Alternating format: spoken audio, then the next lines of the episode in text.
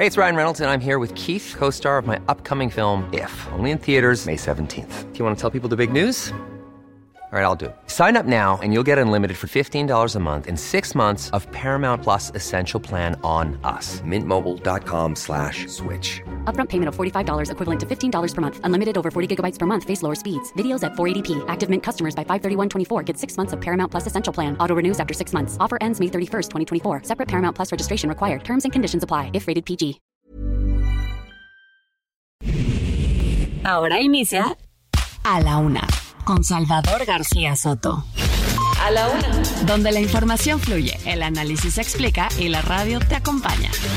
A la una con Salvador García Soto. A la una. Comenzamos.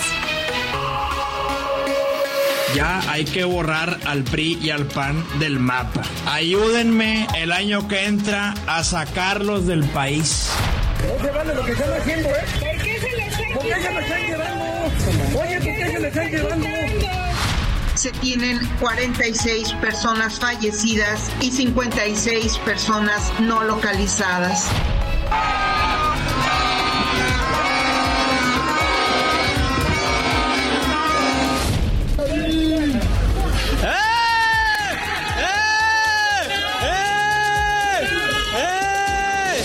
El juez que resuelve no es el titular, es el sábado. O sea, un clásico sabadazo.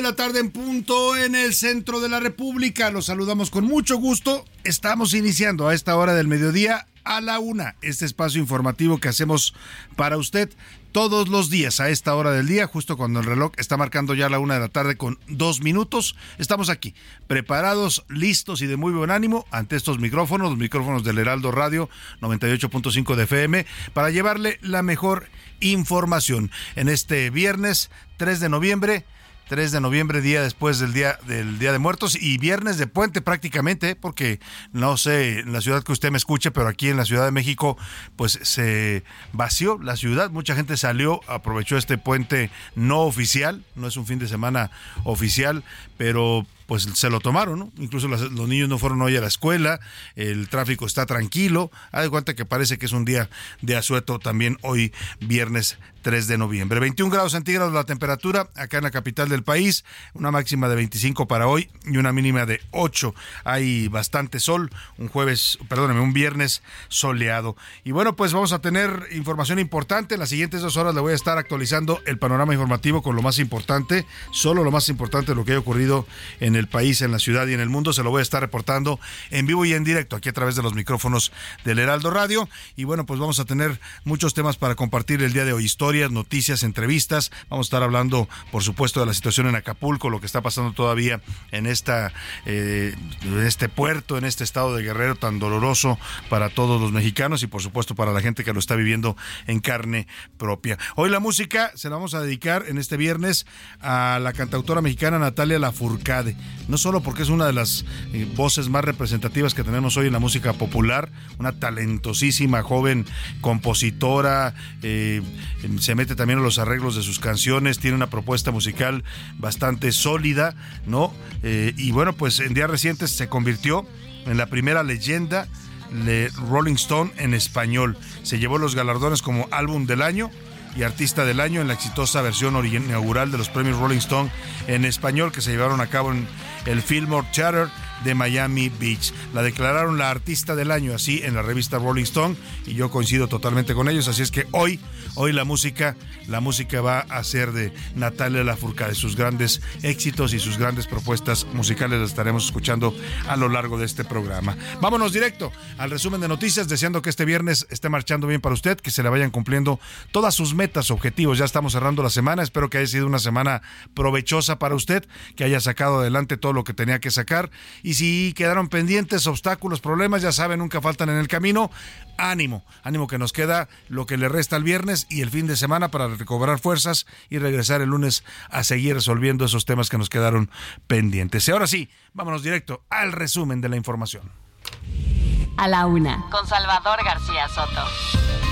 Paso a pasito, a nueve días del paso de Otis, el servicio de energía eléctrica se ha restablecido en 90% en las zonas afectadas en el puerto de Acapulco y en Coyuca de Benítez. Ante la escasez de alimentos, habitantes del puerto también venden hasta en 40 pesos el litro de gasolina. También están escaseando las gasolinas. Pemex había dicho que no había problema, que tenían reservas suficientes. Pues nada, la realidad es que los acapulqueños están batallando para conseguir gasolina y diésel en las estaciones de servicio en el puerto. Le voy a tener toda la información información.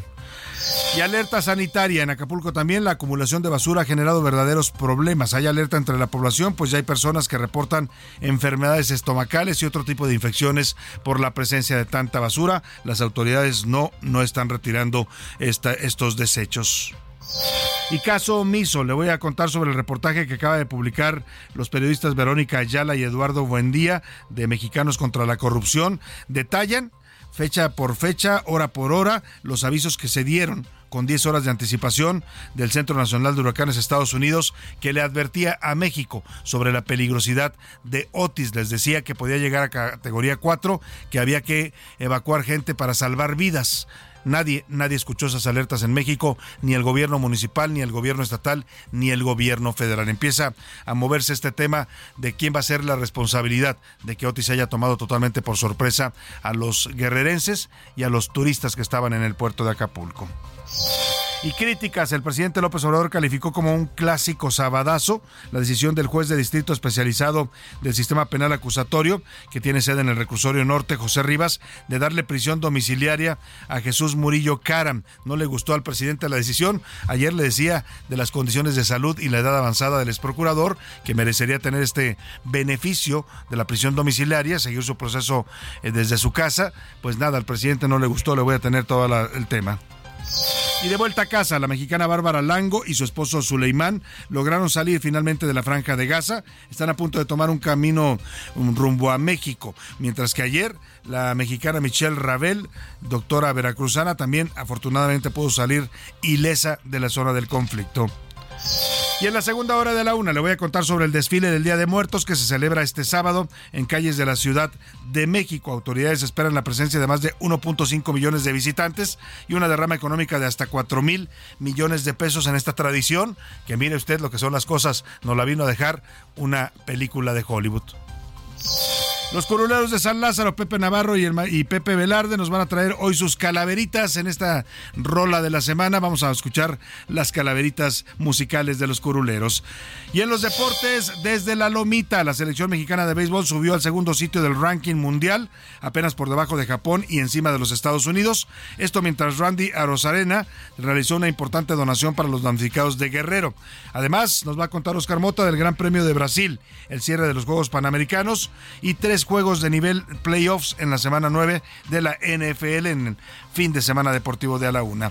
En el entretenimiento, Anaya Rega nos va a platicar sobre el famoso cantante mexicano que va a ser padre por cuarta ocasión. Ya nos va a decir de quién se trata. Como ve, tenemos un programa variado con muchos temas informativos, también de entretenimiento, pues todo para empezar bien el fin de semana, para que este jueves, viernes usted se empiece a relajar, se informe y ya vendrá el fin de semana para descansar y recobrar energías. Vámonos directo a la información que usted debe conocer el día de hoy. Estas son las de cajón en A la Una. Hoy ahí vamos directo al seguimiento de la devastación que causó Otis en Acapulco. La Oficina Nacional de Administración Oceánica Atmosférica, la NOAA, por sus siglas en inglés, dio a conocer que se trata del huracán más fuerte, escuche usted, en la historia del Pacífico Oriental que toca tierra. Es ya un récord el que tiene este huracán por el tamaño de la fuerza que alcanzó, la eh, fuerza también de sus vientos y sobre todo, pues el daño que causó en esta zona de Guerrero. También, mire, de acuerdo con Mexicanos a la Corrupción, Mire, se ha dicho mucho que en estos momentos lo importante es ayudar, que todos colaboremos. Si usted puede donar, apoya. Hay muchos centros de acopio eh, autorizados y confiables donde puede mandar ayuda. Se sigue necesitando la ayuda, agua, víveres, alimentos enlatados, todo lo que no tiene en este momento la gente de Guerrero Y yo estoy de acuerdo que esa es la prioridad. En eso debemos estar concentrados ahora, pero también, conforme han pasado los días de esta tragedia, pues empiezan a surgir las preguntas, preguntas que surgieron desde el principio, pero como en ese momento la prioridad era atender la emergencia, esto se pospuso un poco, pero vuelve el debate sobre qué fue lo que pasó.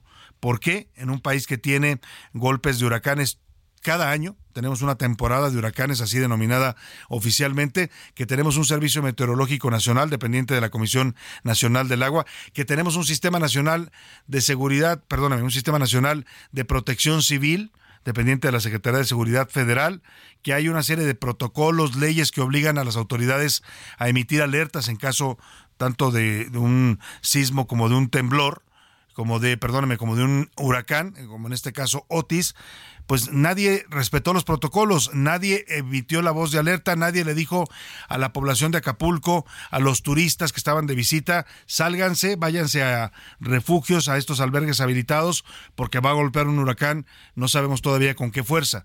Nadie activó las alertas, nadie activó los protocolos y ahora pues nadie, nadie quiere tampoco asumir la responsabilidad. Eh, pero por lo pronto, Mexicanos contra la Corrupción acaba de publicar un reportaje eh, que dice que el gobierno de México habría hecho caso omiso. Le dieron alertas desde el Centro Nacional de Huracanes de Estados Unidos, les advirtieron que era un huracán que podría cobrar vidas, les dijeron que podría llegar a categoría 4, les falló, subió todavía uno más, pero ni esta alerta del Centro Nacional de Huracanes de Estados Unidos, que es una de las más confiables en el mundo, fue atendida por las autoridades de México. Este reportaje, que está firmado por Verónica Ayala y Eduardo Buendía, detalla que el Centro de Huracanes de los Estados Unidos en la Florida emitió una alerta con 10 horas de anticipación y advirtió de la peligrosidad del meteoro, meteoro, perdóneme. El texto muestra la primera alerta, trae documentos, esto no es de, palabras solamente, trae documentos que donde se ve una copia de esta primera primera alerta emitida a las 2 de la tarde por el Centro Nacional de Huracanes de Estados Unidos, 10 horas antes de que golpeara eh, Otis en Acapulco. En el reporte, se lo voy a leer textual, la advertencia que hace esta instancia estadounidense es clara y se lo dice a las autoridades mexicanas. Se deben apresurar los preparativos para proteger las vidas y las propiedades. 10 horas antes, ¿eh?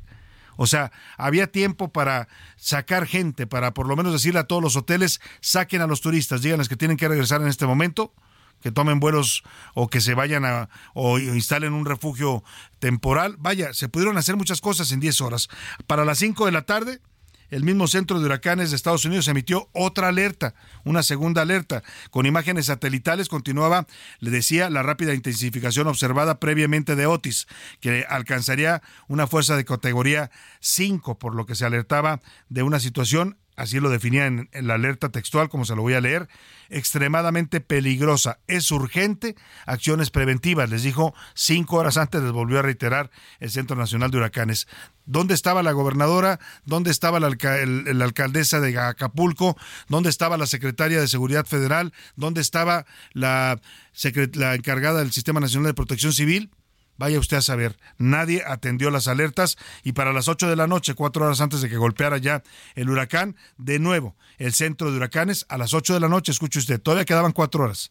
El centro de huracanes de Estados Unidos volvió a vaticinar un escenario de pesadilla en su reporte numerado EP 18-2023, del cual el reportaje de Mexicanos contra la Corrupción muestra una copia y dice textual.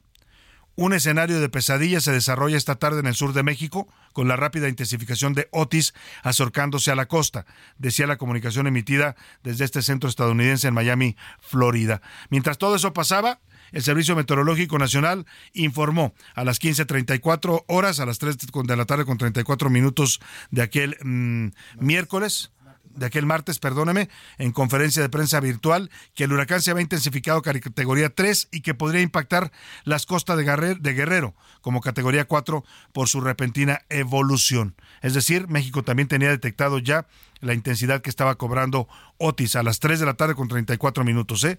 Casi 7 horas, perdóname, casi 8 horas antes de que golpeara el huracán. La misma información fue difundida a las 3.30 y replicada a las 5 de la tarde con 11 minutos por el Servicio Meteorológico Nacional a través de un comunicado publicado en la cuenta oficial de Twitter de esta instancia.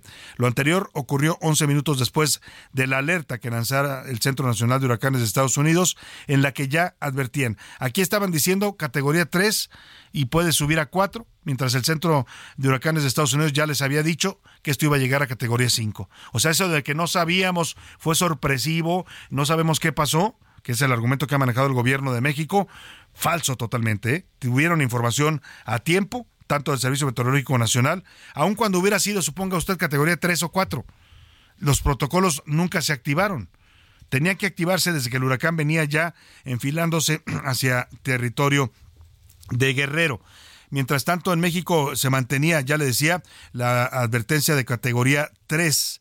A través de su cuenta de Twitter, el presidente López Obrador alertó, escuche usted, a las 8 con 25 minutos de aquel martes, 8 con 25 minutos del peligro que representaba el inminente arribo del huracán Otis. Esa alerta ocurrió casi seis horas y media después de que los expertos de Estados Unidos habían exhortado a acelerar acciones para salvar vidas ante lo que se preveía ya como una catástrofe. José Luis Sánchez, ¿qué decía esa comunicación, esta última, donde el Centro Nacional de Huracanes ya advertía del riesgo de que se perdieran vidas humanas. Justamente, Salvador, buenas tardes, buen viernes. La última comunicación que se hace, o por lo menos de en el cual se especifica que viene una catástrofe, es a las 8.42. Justamente, este, pues básicamente unos minutos antes de que el presidente publicara este tuit, y él publicaba, de acuerdo con la información disponible, se pronostica que el huracán Otis entrará al territorio en categoría 5 entre Acapulco y Tecpan de Galeana de las 4 a las 6 de la mañana. Sin embargo, Salvador, bueno, pues ya el Centro Nacional de Huracanes en Florida ya había advertido con 6 horas de, de anticipación, había enviado estas alertas de que el huracán iba a pegar directamente a Acapulco y en categoría 5. Y ahí sí, con todo el respeto para el presidente y para todos los funcionarios que estuvieron involucrados, las horas cuentan, cada minuto contaba. Si se hubieran implementado los protocolos y las alertas, si se hubieran hecho las evacuaciones, el hubiera no existe, ya lo sé, me va a decir usted, el hubiera no existe. Pero aquí hay un tema que implica responsabilidades legales porque hay protocolos de ley en México que deben implementarse cuando un huracán va subiendo de intensidad y se acerca al territorio nacional. Hoy en la mañana, fíjese usted, una semana después, la Coordinadora Nacional de Protección Civil que estuvo desaparecida en los días inmediatos al impacto, no salió a decir nada cuando ella es la encargada directa. Si hay una responsable directa es Laura Velázquez, directora nacional del Sistema de Protección Civil, que es el que debe regir a los sistemas estatales de protección civil y a los sistemas municipales. Bueno, hoy apareció la señora Laura Velázquez, que por cierto vi por ahí que ni siquiera tenía experiencia para manejar estos temas de protección civil cuando llegó al cargo, que ella estudió historia del arte, esa es su especialidad pero pues ya saben, este gobierno 90% lealtad y 10% capacidad. El caso es que la señora Laura Velázquez informó que siguen eh, en 46 todavía la cifra de personas muertas, pero subió de 52 a 56 el número de desaparecidos. También dijo que 11.500 elementos de la Guardia Nacional, el Ejército, la Marina y la Fuerza Aérea están atendiendo la fase de reconstrucción tanto en Acapulco como en Coyuca de Benítez. Salió a dar cifras la señora, a dar cifras de muertes, cifras de, la verdad, su trabajo hubiera sido mucho mejor, señora Laura Velázquez, antes de la tragedia, en esas horas vitales, por lo menos 12 horas que tuvo el gobierno de México para haber evacuado el puerto de Acapulco, cosa que no se hizo y en el que evidentemente tendrán que más adelante aflorar responsabilidades legales y hasta penales. De acuerdo con la Fiscalía General de Guerrero, se tienen 46 personas fallecidas y 56 personas no localizadas. Hasta el momento, 11.500 elementos, 5.000 de la Guardia Nacional y 6.500 de la Sedena y Fuerza Aérea están atendiendo esta fase de reconstrucción.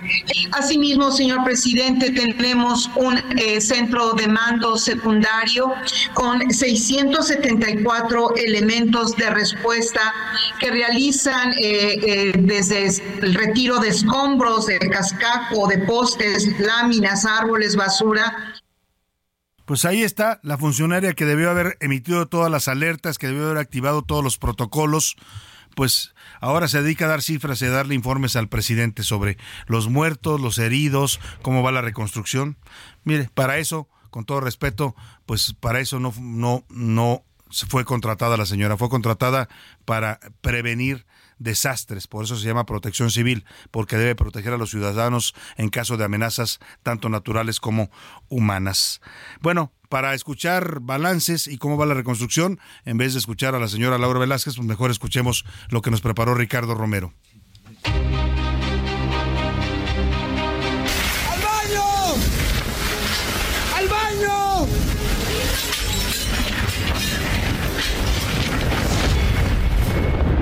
Nueve días del paso del huracán Otis, continúan las labores para levantar el puerto de Acapulco, así como otras comunidades que resultaron afectadas por el fenómeno meteorológico.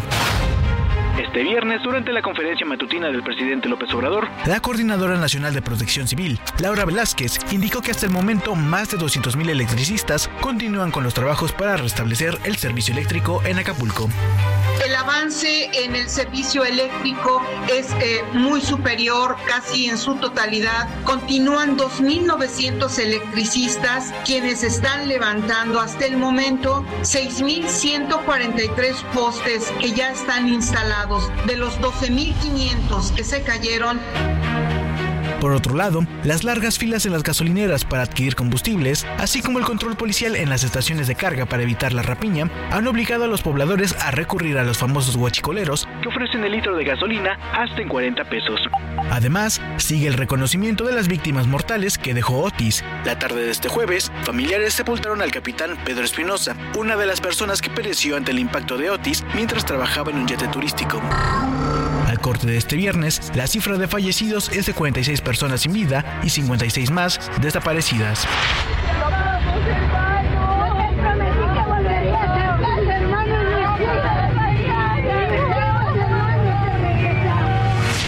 Mientras tanto, el presidente López Obrador indicó que seguirá la entrega de despensas a familias damnificadas durante tres meses más. Se va a entregar una despensa de 24 productos a cada familia, una despensa por semana durante tres meses. Así las acciones en Acapulco para hacer frente a la devastación de Otis. Para la una con Salvador García Soto, Ricardo Romero. Pues así, así están las cosas en este momento en Acapulco. Siguen las labores de reconstrucción, siguen intensificándose también, pues el restablecimiento de los servicios. Eh, empieza a llegar más ayuda y eso es un, algo positivo. Eh, eh, veo incluso ayer veíamos imágenes muy, mire, después de la tragedia, como dice el dicho, siempre después de la tempestad viene la calma. Primero veíamos acapulqueños muy enojados, gritar en las calles, quejarse del gobierno, lanzarse contra el presidente, exigir que les llevaran agua, que no veían al presidente ayudándolos en la zona de desastre, que por cierto, no hay ni una sola foto, eh, ni un video del presidente. Dice, según ellos en la información oficial, que ha ido tres veces a Acapulco. Pues quién sabe a cuál Acapulco haya ido, porque al Acapulco que está destrozado, no, ¿eh? Y si estuvo en alguna oficina, en una eh, dependencia, coordinando las acciones, tampoco hay fotos de eso. Entonces ya hay quienes incluso dudan de si López Obrador ha ido o no ha ido a Acapulco. Pero bueno, el tema más allá del presidente es que le decía del, del enojo que todavía persiste, de la necesidad urgente, de la desesperación que mostraban los acapulqueños, empiezan a surgir otro tipo de escenas. Ayer veíamos un video muy bonito donde la gente está limpiando su calle, barriendo, y al mismo tiempo tienen música y están bailando. Son vecinos. Hay un niño ahí que baila muy chistoso y contagia a todos los demás y están muy animados limpiando la calle, sacando la tierra para poder retomar su vida cotidiana. Bueno, si es que eso va a ser posible en estos momentos en Acapulco. Y uno de los lugares más afectados fue el Aeropuerto Internacional de Acapulco. Bueno, se destrozó todo. El, lugar este donde se juega el abierto de tenis, el abierto mexicano de tenis, todas las instalaciones importantes de Acapulco sufrieron daños. El aeropuerto no fue la excepción. Michelle Santiago nos cuenta. La devastación de Acapulco desde las alturas da un panorama desolador. Conforme descendemos, los daños son más visibles. Llegamos a la terminal aérea. De bienvenida, nos recibe un letrero incompleto. Otis se llevó entre sus vientos algunas letras. El mobiliario está averiado. Escombros y vidrios rotos. Los cristales en el piso se convierten en un peligro al paso de los trabajadores que no se detienen en este aeropuerto. Ingresamos por el área de la aduana y así luce el panorama. Mientras esperamos para iniciar un recorrido, la gente comienza a abordar un avión que forma parte del puente aéreo, que nos llevará a un mejor destino. Luego del huracán categoría 5 que azotó Acapulco, Rincón está un centro de acopio. La ayuda es poca, pero el acapulqueño que puede, dona. Del avión descargan víveres que llegaron desde la Ciudad de México. Avanzamos al oriente del aeropuerto. El panorama tétrico. Árboles doblados, arbustos encimados y sí, aeronaves, avionetas y helicópteros abandonados que Otis los elevó como si fueran de papel. Llegamos a la torre de control. Así luce desde tierra. Los daños son visibles. En el aeropuerto de Acapulco prácticamente se reactivó el paso de Otis. Aunque no recibe vuelos comerciales, a diario hay hasta más de 100 operaciones. Ha subido bastante, principalmente el tráfico de helicópteros, de la Marina, de la FAM, y sí complica un poco las cosas por lo mismo de que no tenemos visibilidad con ellos. Eh, los reportes de posición a veces no son tan certeros. Está así la situación en el aeropuerto de Acapulco que poco a poco ha retomado también su actividad. Vamos a la pausa y volvemos con más para usted aquí en la Una. No le cambies. Estás en A la Una con Salvador García Soto. Información útil y análisis puntual. En un momento regresamos. Ya estamos de vuelta en A la Una con Salvador García Soto. Tu compañía diaria al mediodía. En el corazón de la selva de México, un imponente jaguar está listo para correr a toda velocidad por caminos llenos de historia. Cautivar con su grandeza, elegancia, belleza. Y rugir con esperanza y orgullo, llevando desarrollo con justicia para el sureste de México. Ya está aquí el jaguar rodante. Ya está aquí el tren Maya. Gobierno de México. La rima de Valdés. ¿O de Valdés la rima? Ya se acabó el Día de Muertos. A otra cosa, mariposa. La mercadotecnia osa a tener grandes aciertos. En estos tiempos inciertos hay que ver hacia adelante. Es que ya no es como antes, hay que ser adelantados. Las tiendas ya han adornado de Navidad. ¡Qué elegantes! Así que hay que proponer, para ya no hacernos güeyes, que ya el Guadalupe Reyes pues comience a suceder. Empecemos a beber. Salud por la Virgencita. Levantemos la copita y brindemos de una vez. No es ninguna insensatez. Adelantemos la cita. Y por ahí de Navidad, que venga San Valentín para echarse un rapidín en la cena. ¡Qué ansiedad! Yo les digo la verdad. Comemos ansias grandotas cuando el presente lo botas, pero algo sí te aseguro que vivir en el futuro es para puros idiotas.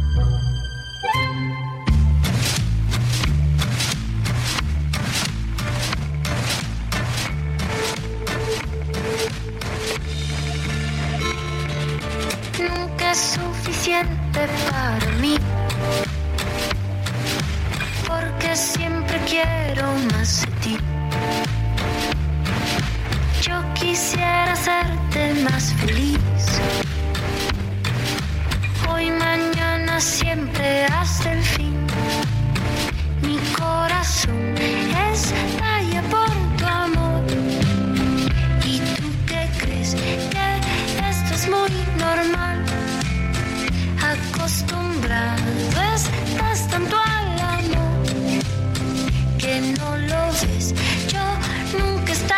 así. Si de casualidad me ves llorando un poco es porque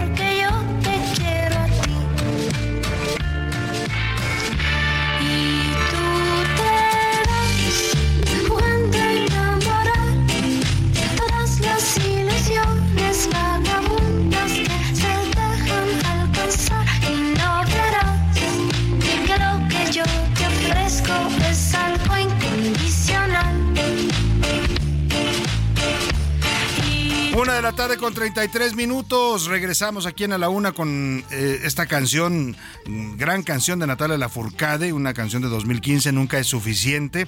Esta es la versión original en eh, pop contenida en su disco Hasta la Raíz, un disco que pues ha ganado todo tipo de premios, que todo tipo de reconocimientos y en el cual Natalia Lafourcade pues encuentra ya un estilo mucho más mexicano, con raíces más profundas, deja un poco atrás el pop y se mete a hacer música con un eh, toque bastante original, que es lo que ha sorprendido en todo el mundo de habla hispana e incluso en, en algunos otros países en donde es reconocida hoy como una de las mejores cantantes latinoamericanas del momento. Eh, vamos a estar escuchando música de Natalia Lafourcade porque estamos reconociendo a esta gran cantautora mexicana por haber eh, sido designada la artista del año por la revista Rolling Stone, luego de que se llevara varios de los premios más importantes en la ceremonia de los primeros premios de Rolling Stone en español. Escuchamos más de Natalia Lafourcade y seguimos, seguimos con más para usted aquí en la Una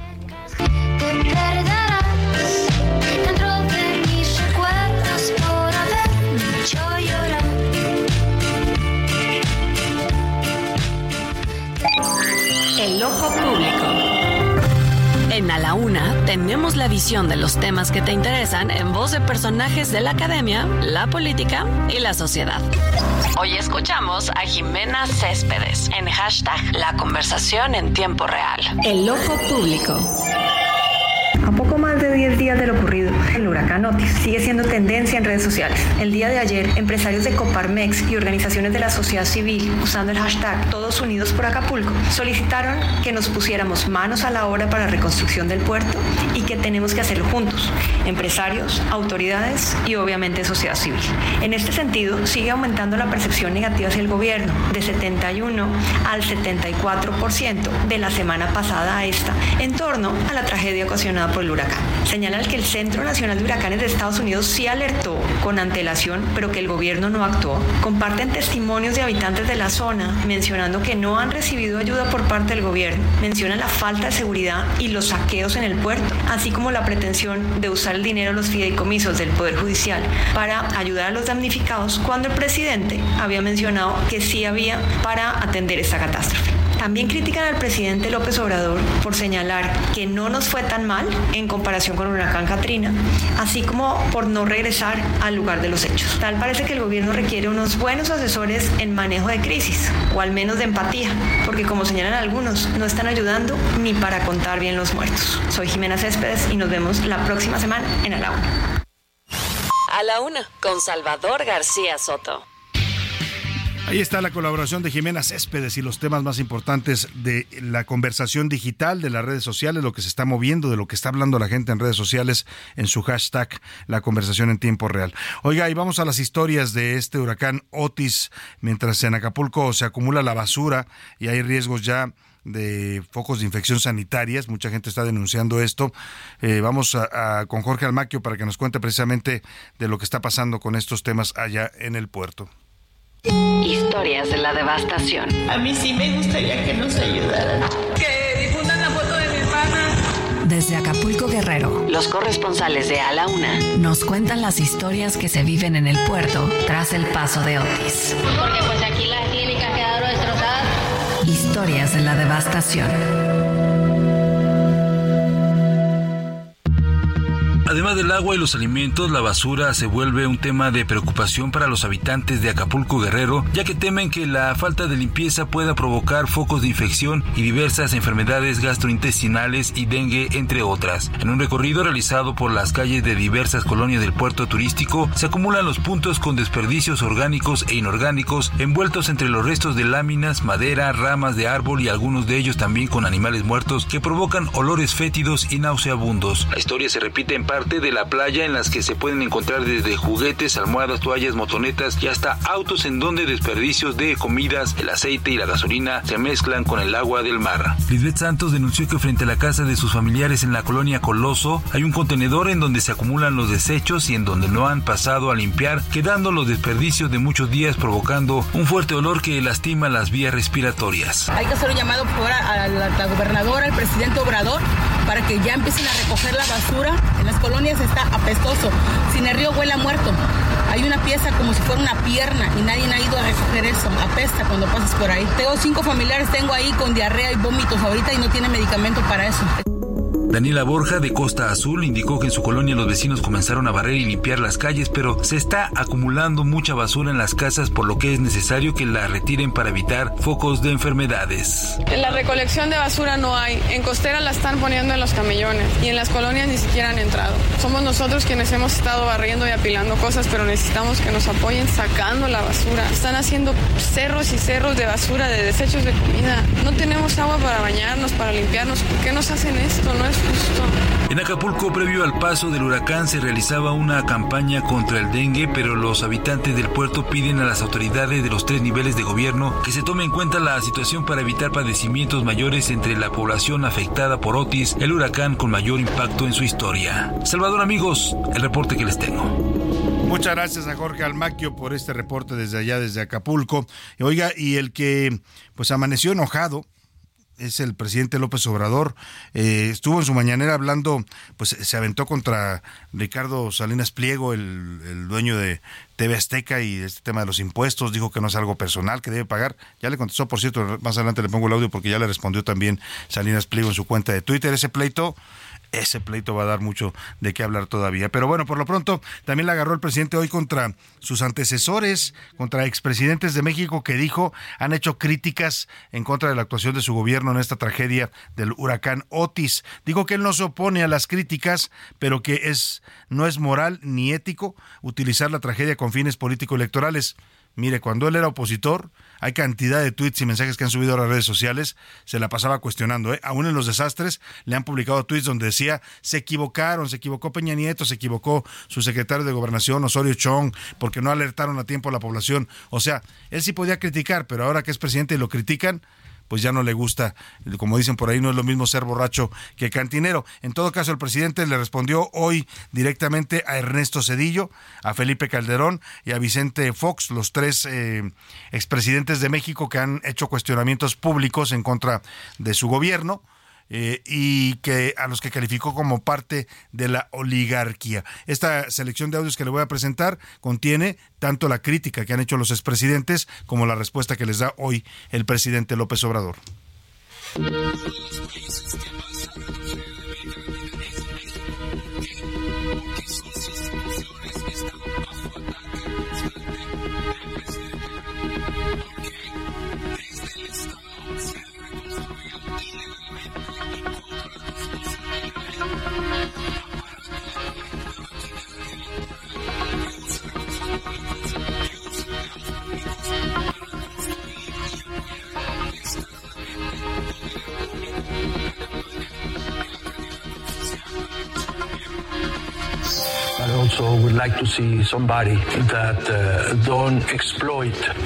También le gustaría ver a alguien que no explote esas necesidades creando un discurso demagogo, prometiendo cosas que no serán entregadas efectivamente, que no divida a nuestras sociedades proponiendo reformas que nuestro país, nuestros países necesitan en Latinoamérica. Un presidente que no sea electo por mentirle a la gente y por culpar a otros por sus errores.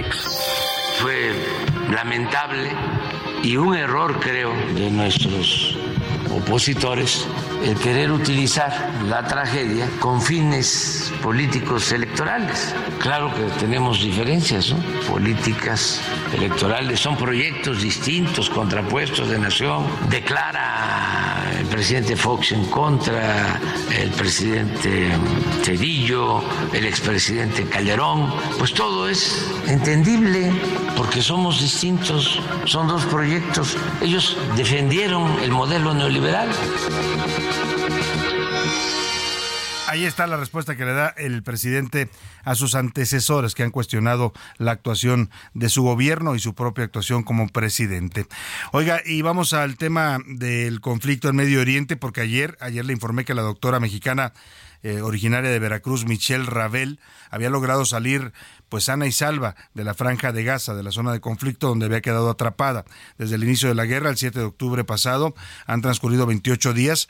La joven doctora mexicana ya no pudo salir del territorio de Gaza, donde además a través de Médicos Sin Fronteras daba atención médica a población en esa zona. Milka Ramírez nos platica quién es Michelle Ravel, la médico mexicana que pues quedó atrapada en medio del conflicto en Medio Oriente y afortunadamente ya viene de regreso a México.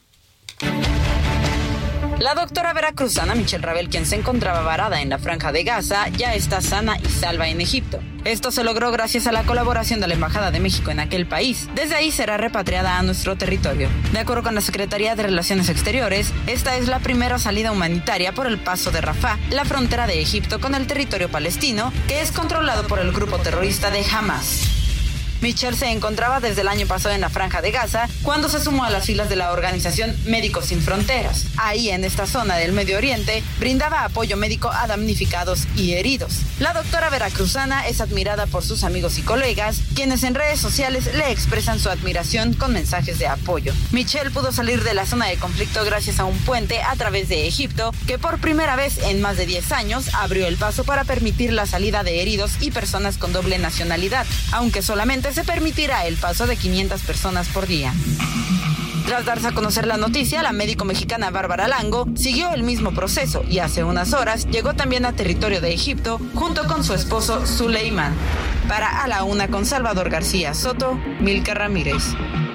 Bueno, pues bien, bien por el rescate de estos mexicanos que habían quedado ahí en la franja de Gaza. Ya eh, ayer fue eh, el caso de esta joven doctora Michelle Ravel y hoy se confirma ya que estos otros dos mexicanos, Bárbara Lango y su esposa su esposo Suleimán, también ya salieron de Gaza y están a punto de llegar a Egipto. Ya están llegando a la embajada de Egipto, de hecho, de donde también los traerán a México.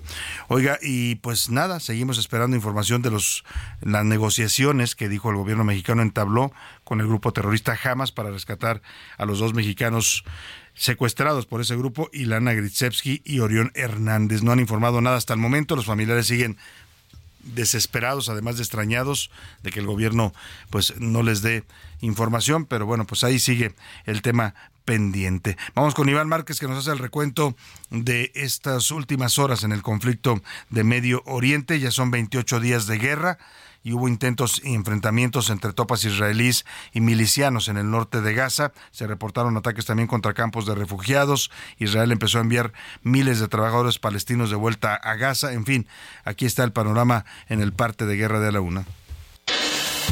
Parte de guerra. En A la Una le damos seguimiento puntual al conflicto en Israel. Día 28 de guerra en Medio Oriente.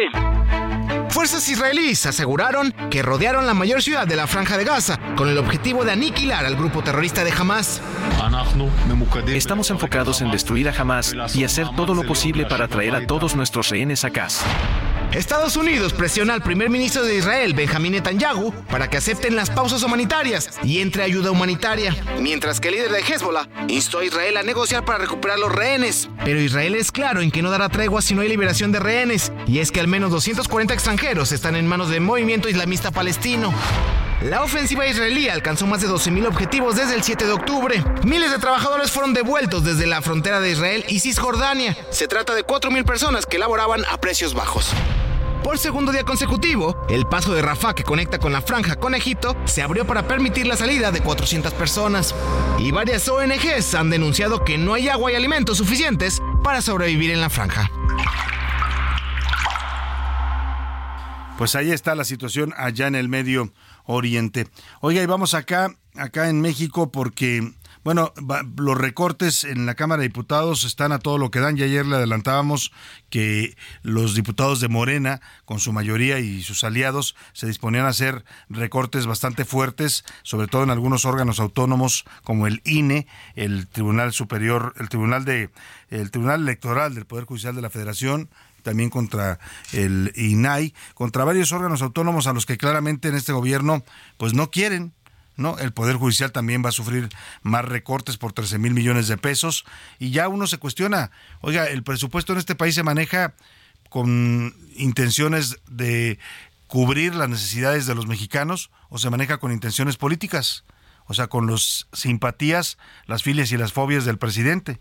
O sea, si al presidente le cae gordo el INE, pues le quita recursos. Si le cae gordo el tribunal, le quita recursos. Si le cae gordo el Poder Judicial, le quita recursos. Como si los recursos le pertenecieran al presidente y a los diputados de Morena. Son recursos de todos nosotros los mexicanos, son, eh, son producto de nuestros impuestos y ellos los administran como se les da la gana, caprichosamente, discrecionalmente como si el, como si el dinero les perteneciera. Hay un debate fuerte en estos momentos en la Cámara de Diputados. Eh, desde ayer eh, comenzó este debate sobre la aprobación del presupuesto y los recortes a varias dependencias. Y bueno, pues se va a reanudar hoy a las 4 de la tarde. Discutirán el dictamen de presupuestos de egresos de la Federación para el próximo año. Está previsto que le den luz verde y que el próximo lunes lo debata y avale el Pleno de San Lázaro. Le decía que hay cerca de 2.000 reservas. El proyecto contempla, contempla recortar presupuesto a los órganos autónomos, el INE, el INAI y el Poder Judicial de la Federación. Y bueno, ya se quejaron también estos órganos. Yo le decía ayer, es un año electoral y le están quitando recursos al INE y al tribunal. Ya dijeron que si le cortan esa cantidad que les quiere quitar Morena en la Cámara de Diputados, peligran las organizaciones de la elección federal del próximo año. Vamos con Iván Márquez que nos da un recuento de lo que está pasando con el presupuesto en, la Cámara de Diputados. Salvador, buenas tardes. La Comisión de Presupuesto de la Cámara de Diputados perfila recortes por 13 mil millones de pesos para los poderes y órganos autónomos. La Cámara de Diputados tiene como plazo legal hasta el 15 de noviembre para la aprobación del presupuesto 2024, por lo que esta tarde está previsto su discusión en la Comisión Legislativa. Cabe señalar que el Poder Judicial pidió 84 mil millones de pesos para 2024. Este recorte sería de 6 mil millones. Para su discusión, la Comisión de Presupuesto no busca cambiar el dictamen. Una de las instituciones más afectadas sería el INE, con 5 mil millones de pesos, lo que significa 13.2% respecto a lo solicitado para el próximo año. Pero no todos son afectados, pues el proyecto establece ampliaciones presupuestales por 13 mil millones de pesos a la Secretaría de Educación Pública y 7 mil a la Secretaría de Infraestructura, Comunicaciones y Transportes. Cabe señalar que el dictamen no establece ningún fondo especial para la reconstrucción de Acapulco. Salvador, lo que se espera es que hoy se vote y apruebe en comisiones. Luego se discutirá en lo general por el Pleno el lunes y del 7 al 9 de noviembre se discutan 2.000 reservas. Es la información. Pues vamos a estar muy pendientes de este debate en la Cámara de Diputados. Por lo pronto, pues Morena y el presidente López Obrador, porque estas son instrucciones directas de, de Palacio, pues van en contra de los órganos eh, autónomos, en los órganos que no se le someten al presidente. Claramente aquí hay un tema ya político y hasta de venganza. Y bueno, ya reaccionaron, le decía, los órganos electorales. El magistrado presidente del Tribunal Electoral del Poder Judicial de la Federación, Reyes Rodríguez Mondragón, dijo que el presupuesto que tienen asignado para el próximo año es para responder a las necesidades del proceso electoral de 2024. Este jueves, en una reunión de institutos y tribunales electorales, el magistrado Rodríguez Mondragón lanzó un llamado a la Cámara de Diputados para que reflexione y valore la trascendencia de esta propuesta presupuestal. Dijo que si le recortan recursos al tribunal y al INE, peligra la organización o sus capacidades para organizar la elección, la mega elección del próximo año. Esta propuesta de la Comisión afectaría seriamente eh, la capacidad institucional del Tribunal Electoral, porque la reducción que se que se estará discutiendo eh, es más o menos equivalente al, eh, al monto que se proyectó para la contratación de personal en las salas regionales, en la sala superior, tanto en las secretarías generales de acuerdos como en los eh, equipos jurisdiccionales de cada una de las magistraturas, en las capacidades institucionales frente a la relevancia el número de cargos y la complejidad de este proceso electoral. Pues ahí está la advertencia que lanza el presidente del Tribunal Electoral, el que califica las elecciones. Dice que si les recortan, si Morena insiste en estrangular a los órganos electorales, peligra su capacidad para organizar bien esta elección del próximo año. Oiga, y hablando de el poder legislativo, hace unas semanas, el 19 de octubre, para ser concretos, el jueves 19 de octubre, aquí en, la, en, el, en la Laguna y también en la columna Serpientes y Escaleras, dimos a conocer que el Centro de Estudios de Derecho e Investigaciones Parlamentarias de la Cámara de Diputados, el CEDIP se llama, se supone que es un centro que debe generar estudios académicos eh, para los diputados, pues resulta que estaban plagiando textos plagiándose artículos de académicos de otras partes del mundo, libros, se fusilaban páginas enteras y, no daban el, crédito. Esto está pues penado, es un plagio, eh, es, es, una total falta de ética para un centro especializado de la Cámara de Diputados, que además nos cuesta a los mexicanos, ¿eh? Allá hay investigadores a los que les pagamos por hacer sus investigaciones y resulta que se estaban fusilando eh, textualmente párrafos eh, y hojas de libros y de estudios ya publicados. Lo documentamos en la columna, lo dimos a conocer aquí en A la Una. Eh, el plagio es descarado, había evidencias, pusimos que estudio por estudio lo que se fusilaban y de todo esto estaba enterado no solo el secretario de la Secretaría General de la Cámara de Diputados, de la cual depende este centro, sino también el director de este centro legislativo, el CEDIP, Juan Carlos Cervantes Gómez.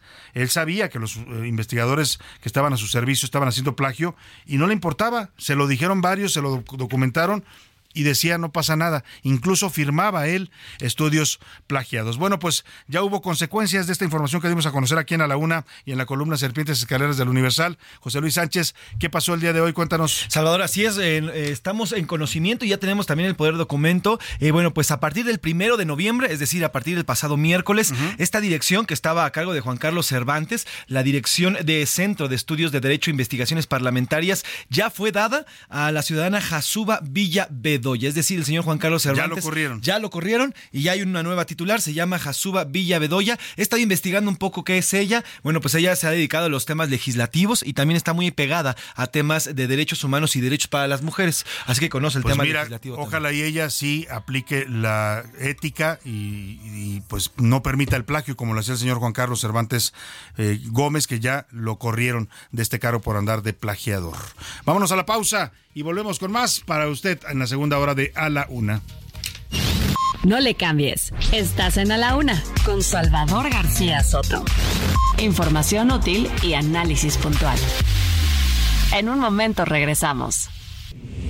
Ya inicia la segunda hora de A la Una con Salvador García Soto. A la Una. Donde la información fluye, el análisis se explica y la radio te acompaña. A la una, con Salvador García Soto. A la una. Comenzamos.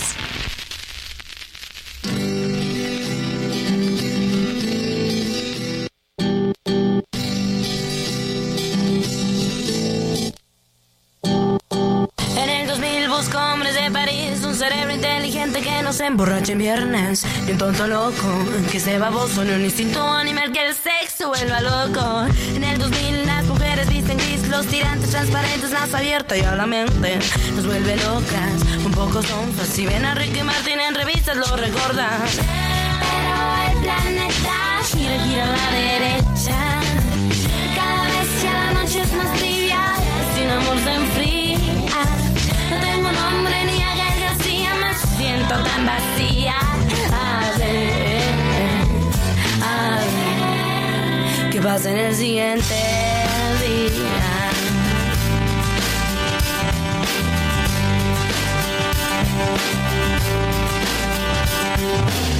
En el 2000 Marta es una lombriz que no deja de mirar, de criticar toda la gente, de dividirla, desde racista y triste, fresas, ricos, pobres, mexicanos y panistas. En el 2000 mi hermana.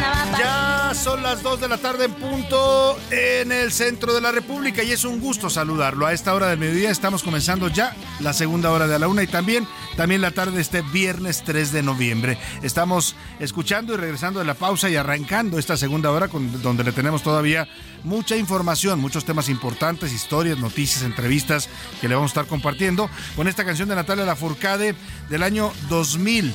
Es, eh, se llama así justamente en el 2000, una canción con la cual se dio a conocer eh, Natalia Lafourcade allá en aquellos años, era una jovencita todavía y ya pintaba, escuche usted la letra, ya pintaba para convertirse en lo que hoy es una gran cantautora mexicana y reconocida a nivel internacional. Entonces todavía hablaba de temas un poco más adolescentes, hoy ya tiene una música y una propuesta mucho más madura y sólida musicalmente, pero recordemos a la Natalia Lafourcade joven porque ahí ahí empezó lo que hoy es una carrera exitosísima a nivel internacional. Le tengo más información importante aquí en A la Una, ahora le comento los temas que le vamos a reportar en esta segunda hora. La infante criatura, la inocencia se acabó. La inocencia se acabó. Ya no soy, ya no soy. La de ese cuerpo extraño, ahora siente el corazón. Ya ven, ¿qué pasa en el siguiente? Oiga, y eh, le voy a tener en esta segunda parte del programa, que le agradezco mucho que continúe con nosotros y nos escucha desde la una de la tarde. Gracias de verdad por preferir esta opción informativa. Si está recién sintonizando, nos atrapó ahí en el cuadrante de su radio, en donde quiera que me esté escuchando, o nos escuche a través de algunas aplicaciones en internet, a través de nuestro sitio online, elheraldo.com.mx, que tiene una transmisión de radio en vivo aquí en la cabina, además con cámara que nos están viendo. Saludamos ya José Luis y yo a la gente que nos ve también, además de escucharnos. Gracias de verdad, donde quiera que nos esté sintonizando, cualquier cosa que esté usted haciendo, en cualquier ciudad de la República que escucha el Heraldo Radio, le mandamos un saludo afectuoso, perdón, y lo invitamos a que siga con nosotros en esta segunda hora. ¿Qué vamos a tener preparado para esta segunda parte del programa, José Luis Sánchez? Salvador, este sábado, este sábado es el gran y monumental desfile del Día de Muertos, un desfile que ya se hizo toda una tradición, Salvador, y bien lo decías al inicio de este espacio, todo provocado por una película de la gente 007, todo provocado por James James Bond. Oye, qué ironías, ¿no? Una de nuestras tradiciones más milenarias que es el Día de Muertos y este desfile se crea a partir de esa película, porque lo hacen, lo filman para la película y a partir de ahí el gobierno de la Ciudad de México, creo que era Miguel Ángel Mancera, entonces el jefe de gobierno, dijo, oigan, pues se ve muy bonito el desfile, ¿por qué no lo hacemos cada año? Y ahí se instituyó lo que hoy es una tradición. Sí, justamente fue una película estrenada en el 2015. Daniel Craig es el James Bond. Y a partir de eso, Salvador, hoy ya 2023, fíjate, nada más como dato, y más adelante nos van a explicar Iván Márquez, nada más y nada menos se van a generar 4 mil millones de pesos en Nada ganancias más para la Ciudad de México. En el desfile. Nada más por el desfile. Es que viene gente de muchos países ya del mundo, o sea, se volvió un desfile tan famoso que no solo van la gente de aquí a la Ciudad de México, vienen turistas del interior del país, viene gente del extranjero a participar en este desfile. Así es, bueno, pues vamos a tener toda la información al respecto. Mientras tanto, en Veracruz, Salvador, ayer adelantábamos el frío número, el frente frío número 8. Estos famosos nortes que te platicaban ahí en Veracruz, Salvador, ya pegaron y pegaron fuerte. Al menos siete municipios del estado resultaron afectados. Autoridades se coordinan para apoyar a los afectados que ya se cuentan por cientos. Casas, negocios se inundaron, Salvador, ante eh, pues los ríos que se desbordaron. Y en Huixtla, Chiapas, Salvador, los migrantes que continúan ahí, la crisis migrante continúa en el sur de nuestro, nuestra República Mexicana. Migrantes se cosieron los labios. Esto en exigencia al Instituto Nacional de Migración para que ya les den los papeles, los documentos y ellos puedan transitar. Se encuentran justamente en esta zona de, eh, de Huixtla y en Chiapas. No pueden salir de ahí. ¿Por qué? Porque no tienen documentos para ir hacia Estados Unidos, Salvador. Muy bien. Vamos a tener también los curuleros de San Lázaro con sus calaveritas musicales para pues eh, estar a tono con estas festividades, este puente del Día de Muertos. Y también, por supuesto, Oscar Mota, que nos tiene todo sobre el eh, béisbol, la selección mexicana de béisbol que está llegando al segundo sitio del ranking mundial. Oiga, ya superamos a Estados Unidos en béisbol, ¿eh? en el ranking mundial. Esto es una noticia importante que nos va a dar Oscar Mota. También vamos a hablar de Checo Pérez, del Gran Premio de Brasil, del final ya de los Juegos Panamericanos, que es este fin de semana. Bueno, muchos temas todavía que nos tiene Oscar Mota en el, en el fin de semana deportivo. En el entretenimiento también Anaya Arriaga nos va a platicar el famoso cantante mexicano que va a ser padre por cuarta vez. ¿Quién será? Ya lo- le diremos en un rato. Por lo pronto, vámonos a esta información que nos comentabas, José Luis, del Día de Muertos, este mega desfile en el que hay catrinas, calaveras gigantes, bandas musicales. Es un gran ambiente, de verdad. Si usted tiene oportunidad, dése una vuelta mañana, comenzará a las 2 de la tarde, eh, sale de el Ángel de la Independencia, de, De esa la zona. Puerta de los Leones, Ah, de perdón, de la Puerta de los Leones de Chapultepec por todo el Paseo de la Reforma y se dirige hacia el Zócalo capitalino. Prevén una derrama, ya nos decía José Luis, de 4 mil millones de pesos y que haya un, una cifra de visitantes cercana al 1.5 millones de personas. Iván Márquez nos cuenta.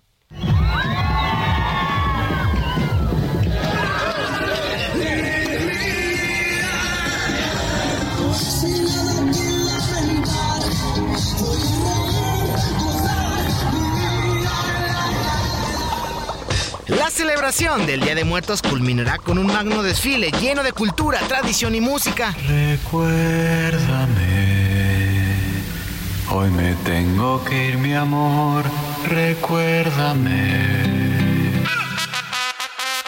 Será uno de los más grandes en su tipo, y es que contará con la participación de más de 4.000 personas, integradas en 65 contingentes, a través de 48 comparsas, 13 carros alegóricos y empujables. Entre ellos, Sonido La Changa. La Changa. Pueblos originarios de Huejotzingo y hasta Batucada brasileña.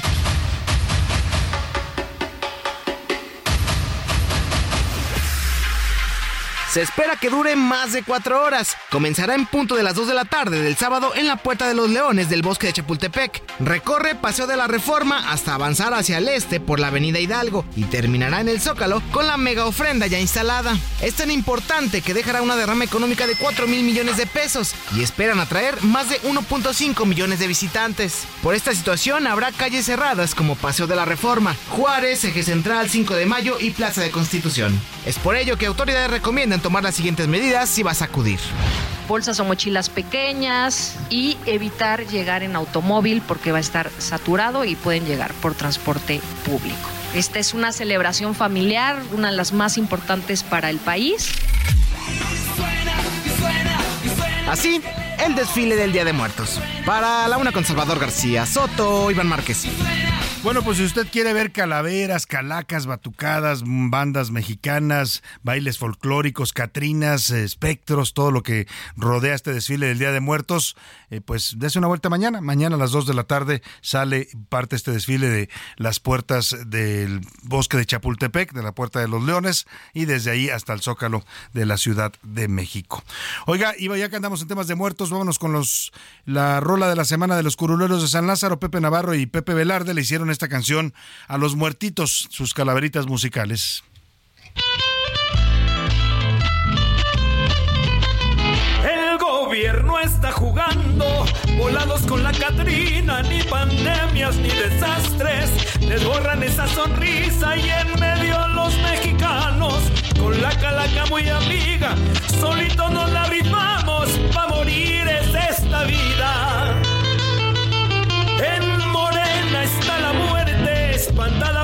embates. Dice que ni ella se atrevería a confiar en Martí Batres. Y luego la oposición está más fría que la calaca. ¿Será que ya los perdimos o les comió la lengua el ratón? La calaca a mí me dijo que ya la tienen bien harta, que siempre están en campaña, que no pueden ser amigos. Es la muerte mexicanos, es nuestra mejor amiga, tanto que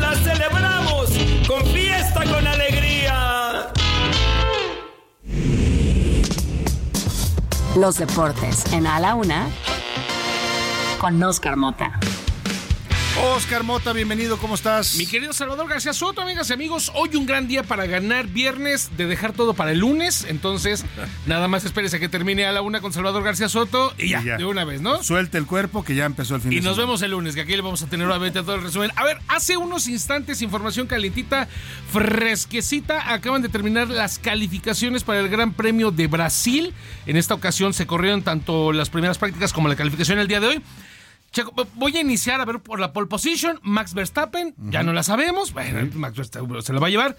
Luis Hamilton va a salir en el lugar número 5. Checo Pérez no va a ser el sexto, no va a ser el séptimo, no va a ser el octavo.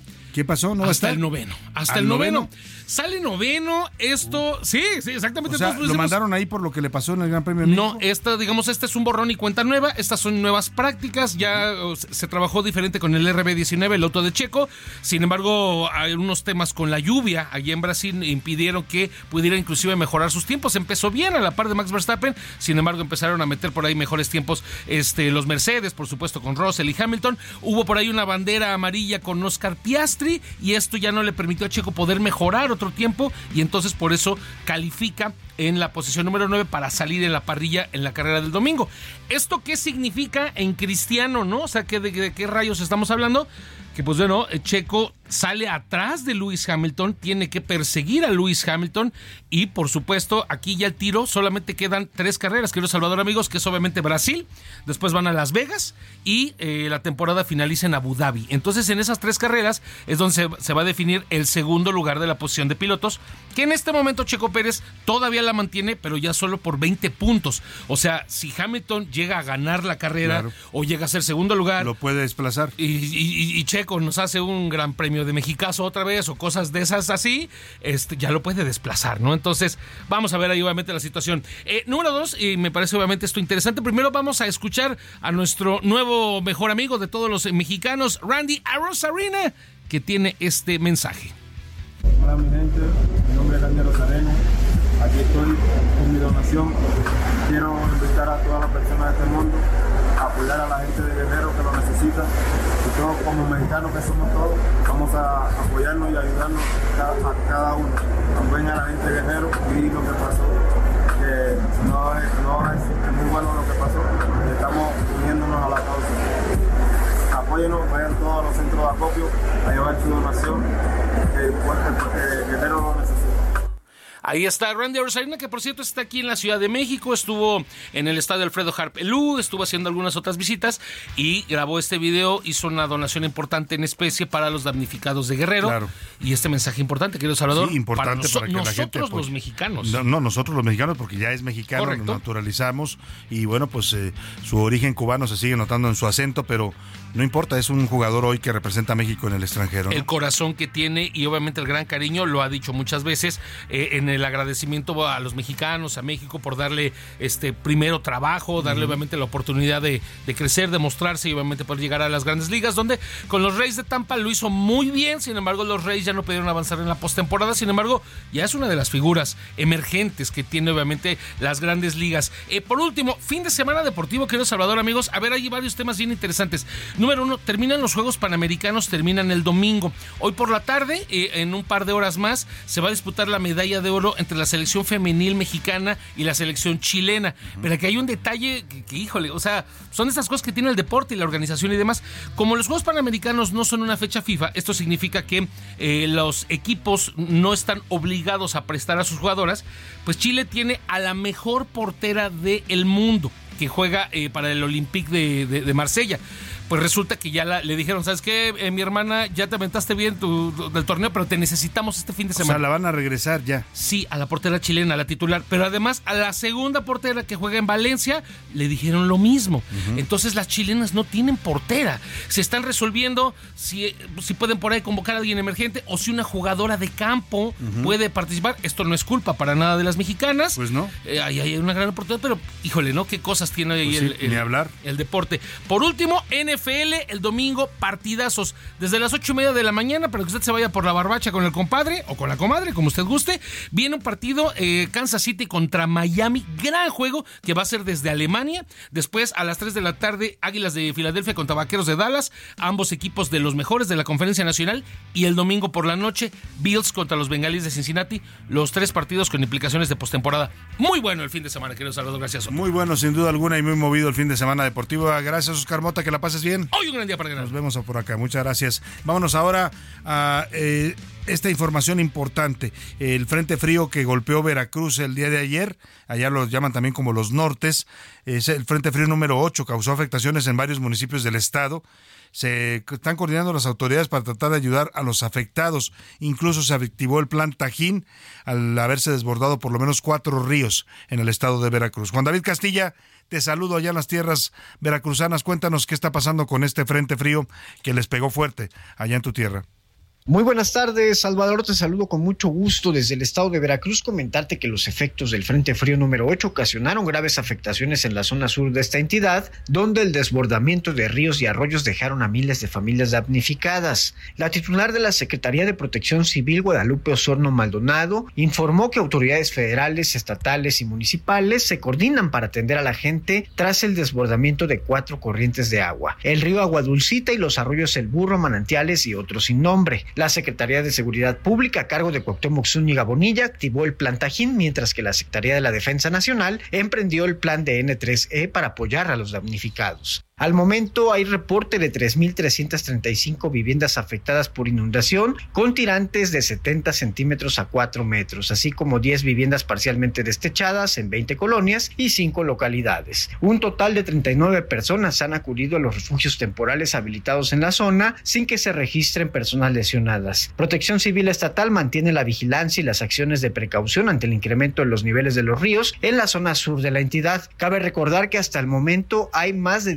19 municipios afectados por el paso del Frente Frío número 8 en el territorio veracruzano. La Secretaría de Protección Civil mantiene activa la alerta gris debido a que persisten condiciones para lluvias y tormentas, principalmente en la zona sur de la entidad. Este es el reporte desde Veracruz, Salvador. Muchas Excelente gracias, tarde, muchas gracias. Juan David Castilla, un abrazo también para ti. Y vamos a esta información que se generó allá también en el sureste, en el estado de Chiapas, en Huixtla, Chiapas.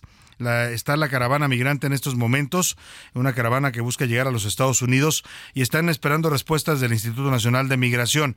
Los migrantes eh, procedentes de Centro, eh, Sudamérica y del Caribe exigen documentos para poder transitar por México para eh, tratar de llegar al territorio de los Estados Unidos. En esta protesta y en esta exigencia, varios de ellos, nueve migrantes, se cosieron los labios así como lo escucha usted, con hilo y aguja se cosieron para pues exigir al, gobierno mexicano que atienda sus peticiones. Vamos contigo, José Luis López, allá en Chiapas. Cuéntanos de esta caravana migrante. No buscamos mm, afectar a nadie, simple y sencillamente somos personas necesitadas, venimos de varios países, ¿verdad? Andamos buscando un mejor futuro para nuestras familias, no es porque seamos malas personas. Muchos vienen muy enfermos, la gente sigue muriendo y no hay respuesta, entonces esta es una manera un poco drástica tal vez de ponerlo. Salvador, buenas tardes. Quinto día de la caravana migrante todavía muy en el sur de Chiapas, varados en estos momentos en el municipio de Huixla, donde en las últimas horas han iniciado una jornada de protestas. Ayer por la tarde, al menos 10 migrantes, todos centroamericanos de El Salvador y de Honduras, se costuraron los labios prácticamente para exigir al gobierno mexicano y al comisionado del Instituto Nacional de Migración, Francisco Garduño, les entreguen cuanto antes estos permisos que están solicitando para trasladarse hasta la frontera norte. Ha habido situaciones de emergencias de salud dentro de los integrantes de la caravana. Al menos 20 de ellos han tenido que ser atendidos, algunos canalizados a clínicas y hospitales de la región sur de Chiapas. Y bueno, hoy de nueva cuenta esta protesta que se ha intensificado, han quemado piñatas con las imágenes de eh, funcionarios del Instituto Nacional de Migración, también mandatarios de América Latina que han sido pues quemados eh, a través de esta representación de piñatas para exigir también que se quiten estas cadenas, dicen los migrantes que tienen debido a que no los dejan avanzar y en sus países no pueden vivir bien y por eso tienen que emigrar. Pues así está la situación de los migrantes. Eh, te agradezco mucho el reporte, José Luis López, allá en Chiapas. Y vamos justamente hasta Tapachula, Chiapas, uno de los centros más complicados con este tema de las crisis migrantes. Eh, cientos de migrantes siguen varados en el municipio y bueno, también recientemente acaba de ser afectado por la tormenta tropical Pilar que estuvo afectando el estado de Chiapas y dejó lluvias intensas en toda esta zona de Tapachula. Saludo con gusto la línea telefónica a Rosa Irene Urbina Castañeda. La conocen como Rosa Urbina, es la presidenta municipal de Tapachula. ¿Cómo está? Un gusto saludarla, Rosy. Buenas tardes. Hola, Salvador García, ¿cómo estás? Un gusto también saludarte desde esta tierra bendita, donde inicia la patria, Tapachula. Muchas gracias, pues aquí estamos y saludando también al territorio. ¿Cómo están las cosas en el municipio? Platique, nos hablaba yo de estas caravanas migrantes que siguen llegando a territorio mexicano y bueno, pues como dice usted, Tapachula es la puerta de entrada al país, también les deja, les deja una, alguna problemática este tema. Sí, mira, pues la verdad es que Tapachula ha sido un punto de referencia en este fenómeno migratorio, ¿no? Este, considero que, que es Tapachula el municipio que en este momento pues más eh, tiene personas en contexto de movilidad aquí en esta ciudad que están llegando a la ciudad y bueno yo no lo veo como un problema Salvador, para mí esto ha sido un reto, un desafío, porque pues las caravanas se iniciaron en el 2018, sí. pero fue en el año 2020, junto con la pandemia, cuando cuando esto pues se incrementó el número no y, pues sí. hay que hay que trabajar para los locales porque pues yo tengo competencia municipal y trabajo para los tapachultecos pero también dentro de ese trato humanitario de este política humanitaria del, del presidente de la República Andrés Manuel López Obrador y el gobernador también muy sensible y solidario el doctor Rutilo Escandón pues hemos hecho este equipo para, para seguir trabajando primero por los nuestros, pero también por ellos, con un trato digno, respetuoso, este solidario, sensible, porque pues no olvidemos que ellos son seres humanos como nosotros, ¿no? Y sí, lo veo como un reto, como un pues desafío, ¿no? Es más, ha sido hasta alguna oportunidad, ¿eh? Sin duda Porque en el momento más crítica de cuando tuvimos la crisis sanitaria, pues la peor que hemos vivido en el mundo, ¿no? de todos los tiempos, el COVID, pues también ellos generaron y reactivaron la economía, ¿no? Aquí que, que, en ese momento pues la estábamos padeciendo junto con la crisis sanitaria, pues la crisis económica. Sin duda alguna. Rosy, eh, Rosy Urbina, aparece usted en las encuestas eh, referida pues como una de las aspirantes a convertirse en coordinadora de la 4T ahí en Chiapas. Platíqueme cómo va esa aspiración. Estamos ya pues a algunos días de que se conozca la próxima semana ya los resultados de la encuesta para elegir esta coordinación en Chiapas. Híjole, Salvador, esa es una entrevista diferente que pudiéramos tener más adelante. este, sí, este, pues por ahora estoy ya nuevamente de regreso, pedí unos días de licencia para recorrer el estado, pero pues ahorita ya estoy nuevamente como alcaldesa de Tapachula. Por cierto, fui la primera alcaldesa aquí en mi pueblo, en el 2020 fui este nombrada por el Congreso del Estado ante la muerte de mi alcalde, yo era síndico y bueno, y, ya en el 2021 pues tuve la oportunidad de ser ahora sí la candidata y hoy en día pues soy la primera mujer gobernando Tapachula, pero este pues sí, en eso estamos, con trabajo. Lo único que yo tengo para ofrecer son los resultados este ante ante este ayuntamiento ante esta ciudad que pues por sus características geográficas este pues por siendo frontera no no ha sido fácil pero pero podemos las mujeres podemos y eso es lo que único que te puedo comentar del tema que tú mencionaste muy bien pues ahí está la, la aspiración ya veremos los resultados pronto pero por lo pronto pues le deseamos éxito tanto en esta gestión histórica que está encabezando usted como la primera mujer alcaldesa para Tapachula Chiapas. Y bueno, pues en lo otro, lo que venga, ya estaremos pendientes de los resultados, Rosy, y éxito en todos estos programas que tiene usted para sacar adelante al municipio. Muchísimas gracias, Salvador. Hasta pronto. Saludarla. Muy buenas tardes a Rosy Urbina, alcaldesa de Chiapas, eh, de Tuxtla Gutiérrez. Perdóname, no de Tuxtla Gutiérrez, de Tapachula, Chiapas. Es la primera mujer que dirige ese ayuntamiento en la historia del municipio. Vámonos a la pausa y volvemos con más aquí en A la Una. Ha pasado tanto tiempo, finalmente descubrí tus besos. Me enredaste en tu mirada, me abrazaste con todos mis defectos. Tú sí sabes quererme, tú sí sabes adorarme, mi amor, no te vayas, quédate por siempre, para siempre, para... No le cambies, estás en A la Una con Salvador García Soto. Información útil y análisis puntual. En un momento regresamos. Ya estamos de vuelta en A la Una con Salvador García Soto. Tu compañía diaria al mediodía. Este Día de Muertos, la Catrina tiene sus festejos. Vive el Festival Cultural de Calaveras del 28 de octubre al 5 de noviembre en Aguascalientes. Luz, magia, folclor, vino, toros, comparsas y mucho más. Vamos a la isla con toda la familia. Gobierno del Estado.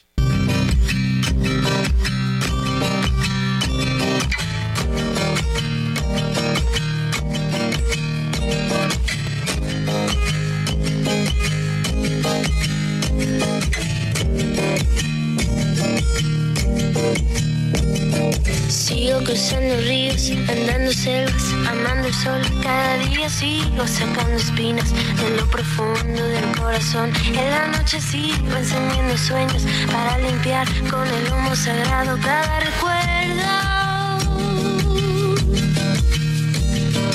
Cuando escriba tu nombre en la arena blanca con fondo azul, cuando mire el cielo en la forma cruel de una nube gris, aparezcas tú.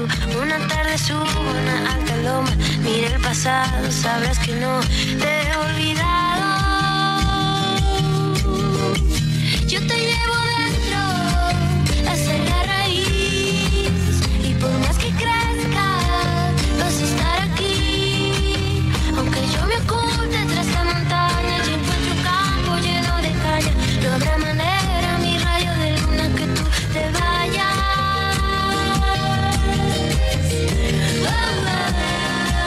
De la tarde con 32 minutos. Regresamos a la una con más información para usted y lo estamos haciendo con esta gran canción de Natalia Lafourcade. Hasta la raíz, una canción de 2015 que da nombre a su álbum multipremiado y según la artista, pues esta canción habla de ella misma y sus orígenes. Ha sido tal el éxito de esta canción en todo el mundo que aquí en México mm, los colectivos de madres buscadoras la adoptaron como una canción de un himno para ellas en su búsqueda dolorosa y desesperada por encontrar a sus hijos. Te llevo hasta la raíz, dice Natalia Lafourcade, y así dicen las madres buscadoras que quieren encontrar vivos o como sea a sus hijos y a sus familiares. Escuchamos un poco más de Natalia Lafourcade y luego estése atento porque Melisa Moreno tiene sus recomendaciones de fin de semana, siempre muy buenas recomendaciones.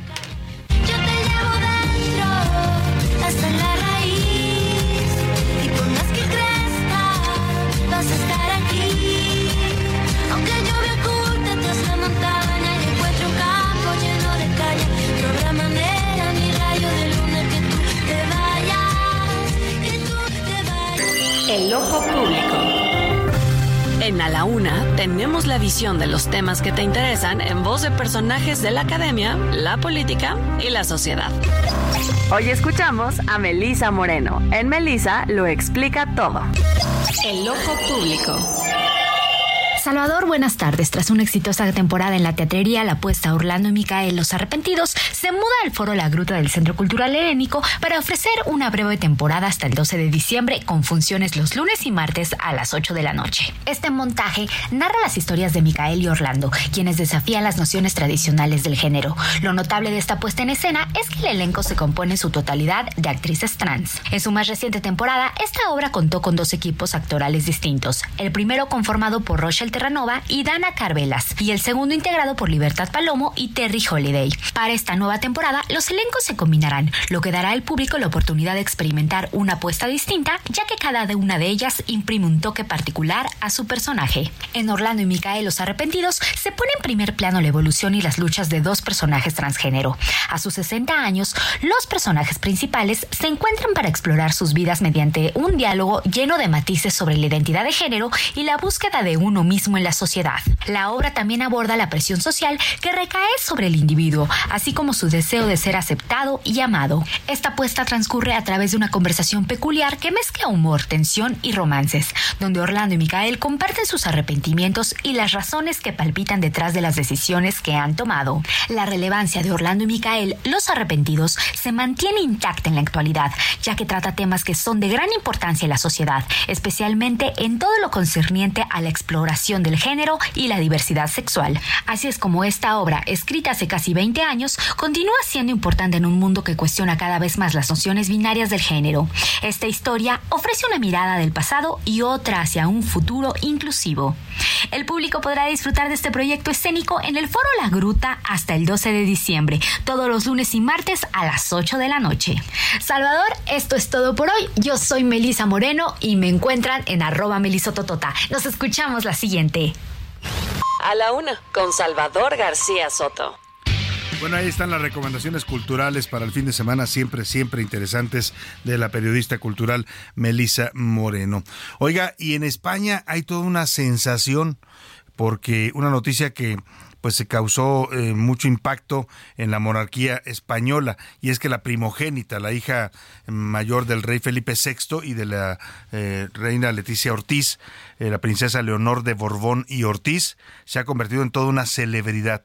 Hay incluso mediciones de su popularidad que hablan de que tiene una gran identificación con la juventud española, trae una visión muy fresca de lo que debe ser la monarquía y esto porque esta jovencita con 18 años cumplidos el pasado martes ya juró ante la Constitución española en un evento donde estuvieron presentes sus padres, los reyes de España, el presidente del gobierno español Pedro Sánchez y los representantes del poder legislativo de ese país. En este acto de honor, con este juramento ante la Constitución, Leonor de Borbón y Ortiz queda activada o queda habilitada para ser la próxima heredera al trono de la monarquía española. Ella podrá convertirse en reina en caso de que su padre muera o ya no pueda ejercer el cargo o dimita al cargo. Ella se convertiría en reina. Un hecho importante que ha causado mucha expectación en España porque hace muchos siglos que España no tiene una reina mujer siempre se le daba prioridad a los hombres en la línea sucesoria de la monarquía española. Hoy los tiempos han cambiado y ahora optan por una heredera al trono mujer, que además está siendo todo un fenómeno allá en España. Vamos con Patricia Alvarado hasta Madrid, que nos cuenta de esta noticia importante en la que una mujer se convertirá en la próxima reina de España.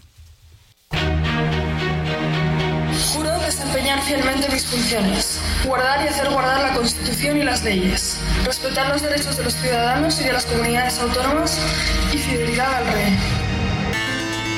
Tras el histórico paso que dio la princesa Leonor de Borbón y Ortiz al jurar la Constitución el pasado 31 de octubre en el Congreso, lo que la convirtió oficialmente en la heredera al trono de España, su figura ha cobrado trascendencia. La primogénita de los reyes de España cumplió ese día 18 años, la mayoría de edad, lo que la habilita a ser proclamada reina en caso de que por circunstancias extraordinarias le sucediera algo al actual monarca. Cuando llegue el día, reinará como Leonor I y será la primera reina en 120 años. También sería la primera jefa del Estado español del milenio, ya que el rey, aunque no gobierna, es el jefe del Estado español. España tiene un sistema de monarquía parlamentaria desde que se recuperó la democracia en 1977, una forma de gobierno que ha dado paz, equilibrio al país y también al rey se le considera un árbitro. La princesa es una joven de su tiempo, cree en la igualdad de sexos y aceptó hacer la carrera militar que comenzó el pasado mes de agosto. Estará tres años en la Academia Militar de Zaragoza como lo hizo su padre y es una alumna más entre los más de 400 cadetes de su promoción. Su tratamiento en la academia es de dama cadete Leonor, no de Alteza Real. Se levanta a las seis y media de la mañana y se acuesta a las 11 de la noche. Su popularidad se ha disparado al 70%. La mayoría de la juventud siente simpatía hacia esta chica con belleza, sensibilidad, cercanía, empatía y sencillez. Cuando compagina sus estudios con actos institucionales, miles de ciudadanos se lanzan a la calle para vitorearla. No tiene redes sociales, pero no las necesita. Sus fans en Instagram, Facebook o Twitter son incontables. En 2026 terminará sus estudios. Seguramente adquirirá más relevancia. Sabe muy bien que se enfrenta un mundo muy difícil y es consciente que en España hay corrientes nacionalistas como en Cataluña o el País Vasco y que ella representa la unidad de la nación. Para la una, desde Madrid, Patricia Alvarado. Bueno, pues ahí está este personaje, la princesa, princesa Leonor eh, de Borbón y Ortiz, que es la próxima heredera del trono de España. Mire, eh, se ha generado tal expectativa porque desde hace 149 años España no tiene una reina mujer. La primera reina en su historia fue Isabel la Católica en 1474, que gobernó hasta 1504. Luego siguió Juana I de Castilla, le llamaban Juana la Loca, gobernó de 1506 a 1516. Y la última reina mujer que tuvo España fue Isabel II, de 1833 a 1868. Y bueno, pues está escrito ya, según las leyes que rigen al Estado español, que Leonor de Borbón y Ortiz se convertirá en la cuarta reina mujer en la historia, una vez que su padre pues deje el cargo o ya no pueda continuar por cualquier situación imprevista.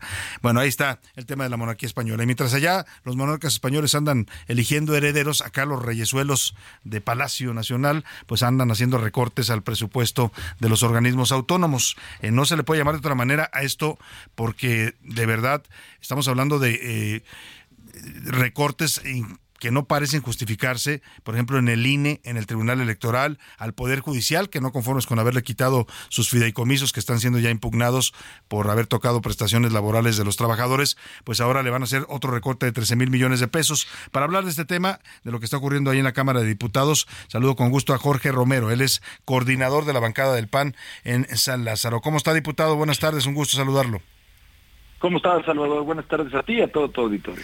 Oiga, pues van a discutir eh, hoy eh, por la tarde, a las 4 de la tarde, en la sesión extraordinaria, el dictamen de presupuesto de egresos de la Federación y vienen estos recortes. ¿Ante qué estamos, eh, diputado? Porque los recortes han sido consistentes contra estos organismos autónomos y todo parece indicar que pues el presidente los castiga por no someterse a sus designios.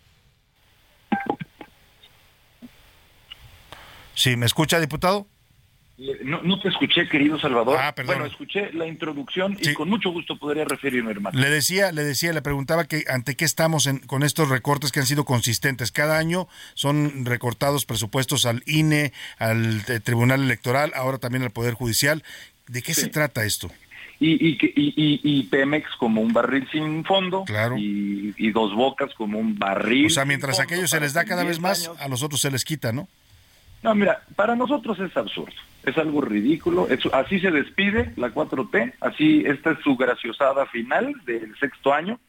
Y mira, Salvador, y para toda la gente que nos escucha, si por lo menos, aún así estaría injusto, pero si por lo menos nos dijeran, se va a hacer este recorte para un fondo específico para damnificados de Acapulco, bueno, bueno, puta, por lo menos se podría entender en este momento todos nos tenemos que poner de acuerdo, pero ni siquiera es para eso. Salvador, no es broma, es para Pemex, es para más becas, es para más infraestructura, es para Pemex, son casi 25 mil millones de más que le quieren dar a Pemex. Lo, el que ya no es negocio desde hace ocho años, Salvador. Es, es algo ridículo. Mira, a- analicemos caso por caso. ¿Por, ¿Por qué se tienen que meter con los que son contrapesos de este país? con lo que son instituciones autónomas por, por la constitución, es que son autónomas, ¿por qué siempre tienen que ser ellos de donde se tiene que recortar? Prácticamente triplicaron los recursos de los programas sociales. No estamos diciendo que estemos en contra de los programas sociales, Salvador, pero los triplicaron. Sea, no, el, el, país ya funcionaba con el monto que tenían. Y te estamos hablando, estoy hablando de una cantidad una cantidad brutal, titánica de dinero para los programas sociales. Ah, pero en un año electoral pretenden recortarle casi el 25% al tribunal electoral. En un año electoral, Salvador, en un año en donde va a, trabajar lo triple el tribunal, le están quitando el, presupuesto al mismo. Igual la UNINE, igual la UNINAI. Pues por supuesto que esto lo vamos a debatir, Salvador, por supuesto que lo vamos a votar en contra.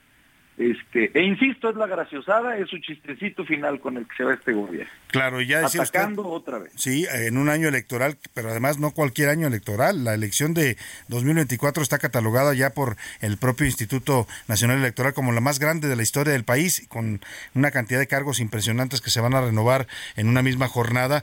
Y esto pues requiere recursos. Hoy ya el magistrado presidente del Tribunal Electoral, Reyes Rodríguez, dice que pues van a afectar las funciones institucionales de estos órganos al recortarles en un año en donde necesitan recursos. Es que mira, este Salvador, es yo yo insisto, ya ahora sí que reímos para para, no, llorar. o sea, en, en, en, un en un momento en donde se ocupa que quienes traen la mayoría, que por cierto en la cámara este, ellos son 54% y nosotros 46%, ¿eh? así que digas qué gran mayoría. No. Pero, pero son la mayoría, muy bien. En un momento en, donde se ocupa que las mayorías sean las que se manejen con sensatez, Salvador, las que las que busquen la gobernabilidad. Este gobierno lo que siempre quiso fue la polarización, porque además saben que esto es también no solamente una injusticia, sino es seguir polarizando.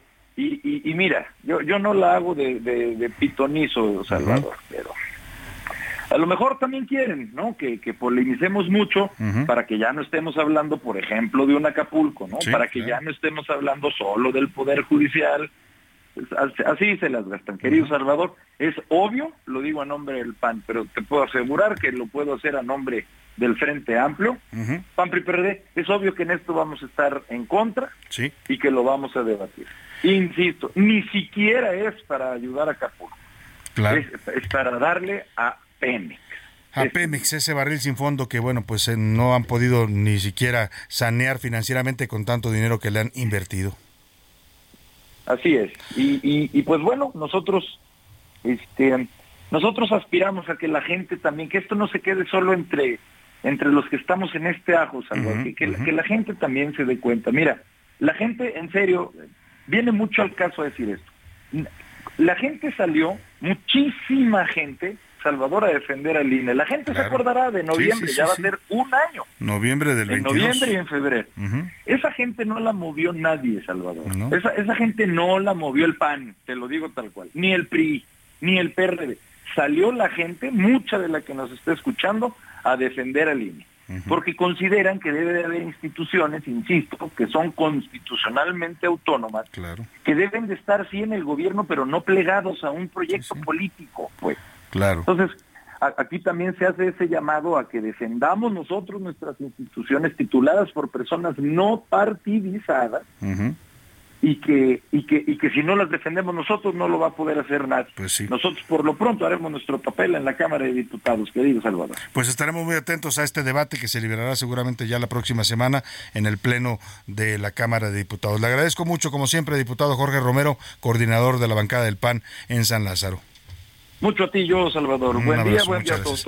Ahí está pues, la opinión de la oposición, que están en contra, van a votar en contra, van a dar el debate, pero lamentablemente, como en muchas otras cosas, la mayoría la sigue teniendo Morena y ellos van a aprobar estos recortes. No les importa, no les importa porque son órdenes que reciben directas desde Palacio Nacional. Ya sabe usted, los diputados de Morena pues son, son como los eh, siervos del presidente, ¿no? ¿no? No asumen que representan a un poder eh, autónomo del Estado, que es el poder legislativo, ellos asumen que son un apéndice pues del presidente y lo que diga el dedito del presidente, eso hacen ellos. Oiga, este tema del procurador Murillo Cara, ayer le informamos que un juez le había dictado eh, un cambio de medidas cautelares y le había otorgado el beneficio de la prisión domiciliaria. Es un hombre que tiene cerca de 80 años, que tiene graves afecciones de salud, está de hecho ahorita internado en una torre médica, lo han estado sacando y metiendo de la cárcel y llevando a los hospitales por estos padecimientos. Y lo que pareciera que es un derecho de ley, el poder a esa edad y con ese problema de salud tener un juicio desde su casa, porque no le van a quitar el cargo ni las acusaciones. Tiene tres acusaciones relacionadas con el caso de Yotzinapa, pero el juez dijo puede seguir el proceso desde su casa. Bueno, pues al presidente no le gustó esto. Hoy cuestionó la decisión del juez que pretende darle este beneficio de ley, la prisión domiciliaria, a un hombre mayor y enfermo como es el exprocurador Murillo Caram. El juez, de acuerdo al informe que tengo, sí actuó por consigna, porque se dedicó a hablar mal de mí. Nada más estoy pidiendo formalmente la grabación. Se dedicó a decir de que este, el Poder Judicial estaba por encima del Ejecutivo. Bueno, eso fue lo que le molestó al presidente, ¿no? Y luego dice que él lo es rencoroso, que no cobra venganzas, pero ya está pidiendo la grabación para ver qué dijo este juez de él. Al presidente le preocupa mucho lo que le digan de lo que digan de él, ¿no? Quisiera que todos hablaran eh, alabanzas en su nombre, que todos como sus seguidores de Morena le dijeran y lo abrazaran y lo vieran como casi un Cristo redimido en la tierra Lamentablemente, pues así no funciona el mundo, presidente, ni usted, ni yo, ni nadie somos monedita de oro y así como hay gente que lo quiere mucho, también hay gente que lo critica y lo cuestiona y también tienen ese derecho por ley. Vámonos rápidamente al entretenimiento. Ya está por aquí Anaí Arriaga con los temas del espectáculo. El entretenimiento con Anaí Arriaga.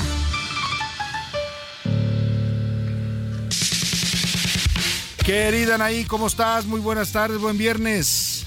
Gracias, mi querido Salvador. Por fin es viernes y aquí tenemos las breves del espectáculo. Iniciamos con esta buena noticia. Cristian Castro será papá por cuarta ocasión y nuevamente se ha enamorado allá en la tierra argentina. Vamos a ver qué tal le va con este nuevo romance. Me acabo de enterar que sí, la mamá va a ser argentina, es argentina, porque ya viene en camino el bebé.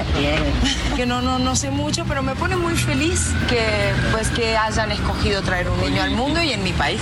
La de afirmar lo que ya se estaba especulando de Cristian Castro fue nada más y nada menos que Lorena Meritano. Oigan, la mala noticia para el día de hoy es que se está incrementando fuertemente el rumor de que Victoria Rufo se separa del ex gobernador del estado de Hidalgo, Omar Fayad, después de 22 años de relación. Aún no se ha confirmado la noticia, pero las especulaciones y la lengua de víbora es demasiado grande y muchos afirman que esto es Bueno, pues ahí están los temas del espectáculo con Ana y Arriaga. Oiga, y vamos a otro que no es espectáculo, pero se puede convertir en eso. Es, le estoy hablando de la confrontación cada vez más abierta entre el gobierno de López Obrador y el empresario Ricardo Salinas Pliego. Mire, es uno de sus asesores del Consejo, esta asesora empresarial que creó. Ha dicho que es un amigo de él, que lo respeta mucho, pero pues el tema de que el señor Salinas Pliego no ha pagado sus impuestos y se resiste a pagarlos, a pesar de que ya hay sentencias en su contra, pues eh, empezó a tensar la relación. El presidente ha hecho críticas y menciones de que tiene que pagar aunque no quiera, y el empresario ha respondido con un endurecimiento de su línea crítica hacia el gobierno. No ataca al gobierno, al presidente directamente, pero sí habla de los gobiernícolas y hace señalamientos muy duros. Y hemos visto también cómo los noticieros de TV Azteca pues han subido el tono, ¿no? solían ser bastante eh, censurados ahí en TV Azteca y hoy los han soltado pues en este diferendo con el gobierno federal. Hoy el presidente habló de estos 25 mil millones de pesos que debe de impuestos el señor Salinas Pliego. Desde los tiempos de Fox, cuando era secretario de Hacienda, Francisco Gil Díaz le presentaron una denuncia por evasión de impuestos. No voy yo a ponerme a pelear con él, es cosa de comprender cuál es mi situación. Yo no me puedo quedar callado, ser omiso, mucho menos cómplice, pero lo atribuyo a que hay una campaña eh, hablando de la incapacidad del gobierno y abriendo el micrófono para que me mienten la madre pues ahí está, lo escuchó usted, dice que tiene una campaña en su contra el señor Salinas Pliego en sus medios de comunicación en TV Azteca y que pues abren el micrófono para que le mienten la madre, así lo dijo el presidente. Ya le contestó Salinas Pliego en su cuenta de Twitter, José Luis Sánchez, ¿qué le dijo? Así es, Salvador, dos mensajes, uno de ellos, bueno, uno primero bastante largo y dice en el primero de ellos, en lugar de estar culpando a los medios por mostrar la verdad, el gobierno se debería de poner a trabajar. Ya vimos que echar culpas no resuelve nada y el país se sigue cayendo a pedazos. Inseguridad, salud, justicia, educación, no hay resultados. Nosotros, mientras tanto, seguimos trabajando para recibir y reabrir tiendas y apoyar a los damnificados con despensas y servicios que son necesarios. Y otro más, Salvador, que acaba de publicar hace un par de horas, justamente también se refiere a este mensaje que le manda el presidente López Obrador y dice literalmente a la letra, muy a su estilo. Dice, para todos los que escucharon el mensaje del presidente hoy en la mañana, hoy por la tarde yo le enviaré un mensaje al pueblo de México para corregir los graves errores cometidos en los señalamientos hacia mi persona. Mientras tanto, me voy a jugar Pues yo digo que esto ya suena a a eso exactamente, a pelea de ring entre el presidente y el empresario Salinas Pliego. Eran muy amigos, pero las amistades también se pelean. Nos despedimos de usted, gracias por su atención hoy y toda la semana. Deseo que haya sido una buena semana para usted. Lo voy a dejar aquí en compañía de Adriana Delgado del Dedo en la Llaga. Y ya lo sabe, todo este equipo lo esperamos el lunes. Descanse, relájese el fin de semana. Aquí nos vemos el lunes a la una.